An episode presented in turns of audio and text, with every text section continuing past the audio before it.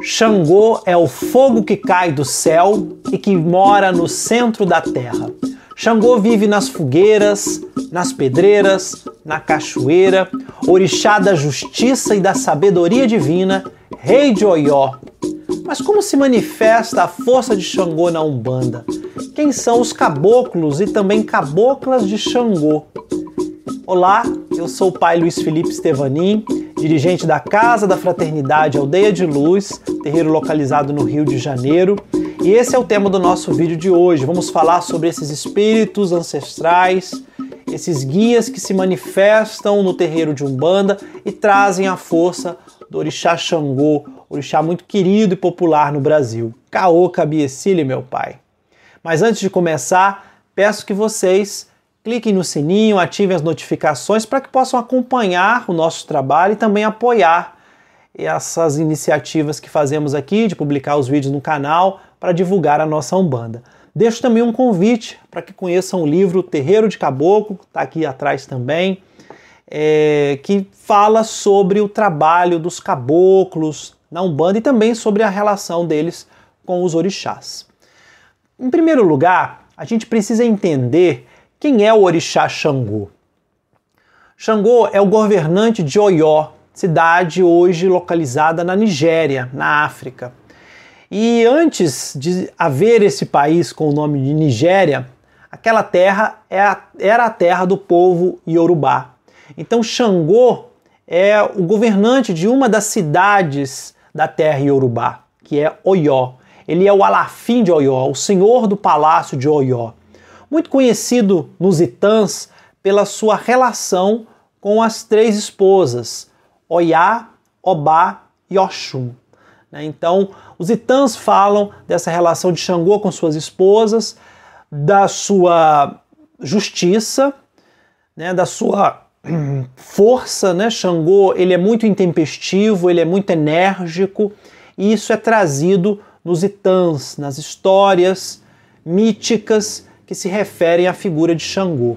Mas qual é a energia que esse orixá traz? Qual é a sua ligação com os elementos sagrados na natureza para que a gente possa entender o culto de Xangô na Umbanda? A Umbanda é uma religião que trabalha com esse vínculo ancestral com a natureza. E Xangô, ele rege o elemento fogo. Existe um ponto que diz assim: dizem que Xangô mora na pedreira, mas não é lá sua morada verdadeira. Porque a morada de Xangô é mais do que a pedreira. Ele até fica no alto das montanhas e da pedreira. Só que, por ele ser o regente do fogo, Xangô mora nos trovões, nos raios, e também mora no centro da terra, no magma dos vulcões. Esse fogo que originou aí sim as montanhas, as cordilheiras, todas as toda a, a geografia do planeta né, foi derivada da, do magma vulcânico, né, do resfriamento do magma, da, da lava vulcânica. Então, Xangô é esse fogo que mora no centro da Terra e esse fogo que vem do céu, que são os raios, que nós percebemos por meio dos trovões, né, que é o barulho, esse estrondo. Xangô ele é estrondoso, ele anuncia a sua chegada. Então, são manifestações de Xangô na natureza. Xangô vive nas fogueiras, né? inclusive existe uma tradição de saudar Xangô na noite do dia 23 para o dia 24 de junho, que é a noite de São João, né? a fogueira de Xangô. Então, percebendo assim, a gente pode entender que Xangô tem a ligação com o elemento fogo, e o fogo ele é tanto purificador, ele tanto limpa, quanto também representa a sabedoria, a elevação. O Sol, que ilumina o planeta, ele traz a força do fogo. Né? Então, o fogo ele é também iluminação, ele é também sabedoria, ele é também manifestação da justiça. Então, assim, a gente entende os atributos de Xangô, as, as forças que regem a atuação desse orixá. E como se manifestam os caboclos de Xangô? A gente tem que entender né, o que, que é o caboclo. O caboclo é esse pilar sustentador da Umbanda. Né? Toda Umbanda tem caboclo, todo terreiro de Umbanda tem caboclo, tem preto velho. O caboclo é essa linha de trabalho que forma, ajuda a formar a Umbanda né, e que traz a ancestralidade indígena. É uma forma de reverenciar os ancestrais, as espiritualidades dos povos originários, dos povos indígenas né, que habitavam essa terra, a Biayala, né, as Américas, mas sobretudo o Brasil. Então existe aí uma reverência, uma homenagem a esses espíritos ancestrais, que são ancestrais originários né, da nossa terra. Então, os caboclos de Xangô são, portanto, espíritos indígenas, espíritos da ancestralidade indígena que trazem a força deste orixá, que trazem a força de Pai Xangô para os terreiros. Então, eles trabalham sob a regência do elemento fogo, estão muito vinculados às pedreiras, às cachoeiras, às montanhas, às cordilheiras. E aí a gente vai identificar inclusive o nome desses caboclos, né, os nomes desses caboclos, porque através do nome da entidade, que é a forma como ela se manifesta, como ela se revela, ali está gravado a força né, daquele guia. Então nós temos, por exemplo, o caboclo Sete Pedreiras, é um caboclo de Xangô, caboclo Sete Montanhas, né, que também é um caboclo de Xangô, que vai trazer a força, seja das cordilheiras, das montanhas, das pedreiras, né, dos raios, dos trovões, do fogo. Então são elementos trazidos por esses guias. Como é que eles trabalham no mundo espiritual? Qual é a sua atuação? Né? Como que, é que a gente pode falar sobre isso?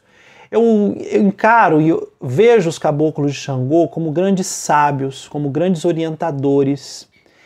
É como eu vejo como aqueles grandes espíritos, espíritos ancestrais, que têm uma ligação muito forte com o grande espírito, o nosso criador, Nhanderu, né?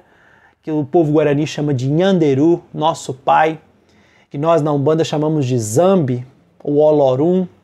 Né? Então são espíritos que têm uma ligação muito grande com o Criador e que habitam o alto das cordilheiras, das montanhas, né, do, das serras e que ali vibram sobre a humanidade, orientando as encarnações, orientando os caminhos dos filhos e filhas da terra. Né? Então, são espíritos que têm essa missão de orientar, de aconselhar, de conceder o senso de justiça, de trazer o senso de iniciativa. São espíritos que têm uma grande atuação sobre os propósitos encarnatórios, sobre o trabalho, né, sobre a questão da prosperidade, ajudam a vida a prosperar, ajudam os caminhos a prosperar. Né? Xangô ele tem muito essa atuação, sempre com o elemento fogo. Né? É claro que o fogo ele se manifesta em diferentes locais da cachoeira, né? e daí a gente vai encontrar as falanges, que a gente pode chamar de falanges ou irradiações do cruzamento de Xangô com os demais orixás. Quando Xangô atua na cachoeira, ele está em regência, em vinculação com a mãe Oxum. Quando Xangô atua próximo ao mar, ele está em vinculação com a mãe Iemanjá. Quando Xangô atua nas matas, ele, tá em, ele está em radiação com o pai Oxóssi, né? o Xangô das matas. Isso vai determinar também a maneira como aquele guia trabalha, né? se é no campo é, de conceder justiça na questão é, de trabalho, na questão afetiva, na questão reencarnatória. Vou dar um exemplo, né? Xangô das Almas, é o caboclo Sete Pedreiras das Almas, que é um caboclo que trabalha com a nossa coroa. É um caboclo de Xangô, que se manifesta nos terreiros como um caboclo de Xangô, mas no campo da, de auxiliar, de orientar as encarnações. Por isso ele é um Xangô das almas, vinculado a essa a esse ciclo, a esse eterno ciclo das almas de encarnar, desencarnar, de vir à Terra e de voltar ao mundo espiritual, voltar à Calunga Grande, né? voltar ao grande mistério. Então é um Xangô que auxilia, que prepara, que ajuda nas encarnações. E assim teremos diferentes maneiras né, desses espíritos se manifestarem na Umbanda. Mas, de modo geral, eles trazem sabedoria e justiça. Vou dar alguns exemplos né, de nomes de caboclos e de atuações desses espíritos né, que são chamados de caboclos de Xangô. Sete Pedreiras, que eu já falei, é um caboclo de Xangô muito conhecido, seus sete montanhas, seus sete pedras, né, sempre fazendo referência a esses elementos trabalhados por Xangô, seu pedra branca, seu pedra preta, né, os, todos os caboclos que têm o prefixo ita, que nas línguas da família tupi-guarani, do tronco tupi, como o próprio guarani, como o tupi, essa, esse prefixo ita significa pedra. Daí nós temos Itacolomi, Itacuruçá, Itaocara, Itapuã, tudo significa pedra. Né? Esses caboclos que manifestam com esse nome, eles invocam a força da pedra. Xangô da pedreira, Xangô da mina, Xangô das matas, ou seja, os nomes do caboclo podem também se, se referir aos seus pontos de atuação, aos, aos reinos sagrados, os orixás, onde eles atuam. Xangô da cachoeira, Xangô da mata, Xangô do fogo, Xangô da praia. Então pode também se referir aos pontos de atuação. E alguns também muito conhecidos, né? Que é seu Ventania, que pode vir também na linha de Yansan ou até na linha de Oxóssi, mas também se manifesta como um caboclo de Xangô. Girassol, caboclo girassol é um caboclo também muito conhecido na falange de Xangô mas que também pode vir como caboclo de Oxóssi, pode vir como caboclo de Ogum. A gente tem que deixar esse parênteses também registrado, né? A espiritualidade ela não fica em caixinhas. Né? Essa é uma visão é, de certa forma colonizada, né? Que a gente acha que a gente pode olhar a espiritualidade com olhos racionais, colocar tudo em caixinha e que é muito fácil explicar a espiritualidade. Só que a espiritualidade ela é tão bonita, ela é tão vasta e ela é tão rica que a gente não consegue colocar ela em caixinhas, em explicações esquemáticas. Né? Ela ultrapassa a nossa compreensão. Por isso a gente tem que sentir e não apenas entender a espiritualidade. Essa é uma dica que eu falo sempre para os filhos da nossa casa, né? que a gente precisa descolonizar o nosso olhar e não ficar tentando explicar tudo com um olhar racional, científico, né? porque a espiritualidade ela ultrapassa tudo isso. Né? Mas voltando ao nosso tema, fechando esse parênteses, é, a gente tem o caboclo urubatão também, o birajara, caboclo quebra-pedra, o caboclo cobra-coral, todos que podem vir na falange de Xangô, mas também em outras falanges. Eu, por exemplo, conheci um caboclo cobra-coral, que é meu padrinho, que ele vinha na falange de Oxóssi. Mas é possível também encontrar um caboclo de Xangô que se chame, que se identifique como caboclo cobra-coral. Tá? Então, a espiritualidade, como eu disse, ela é rica e ela não é, se reduz a caixinhas.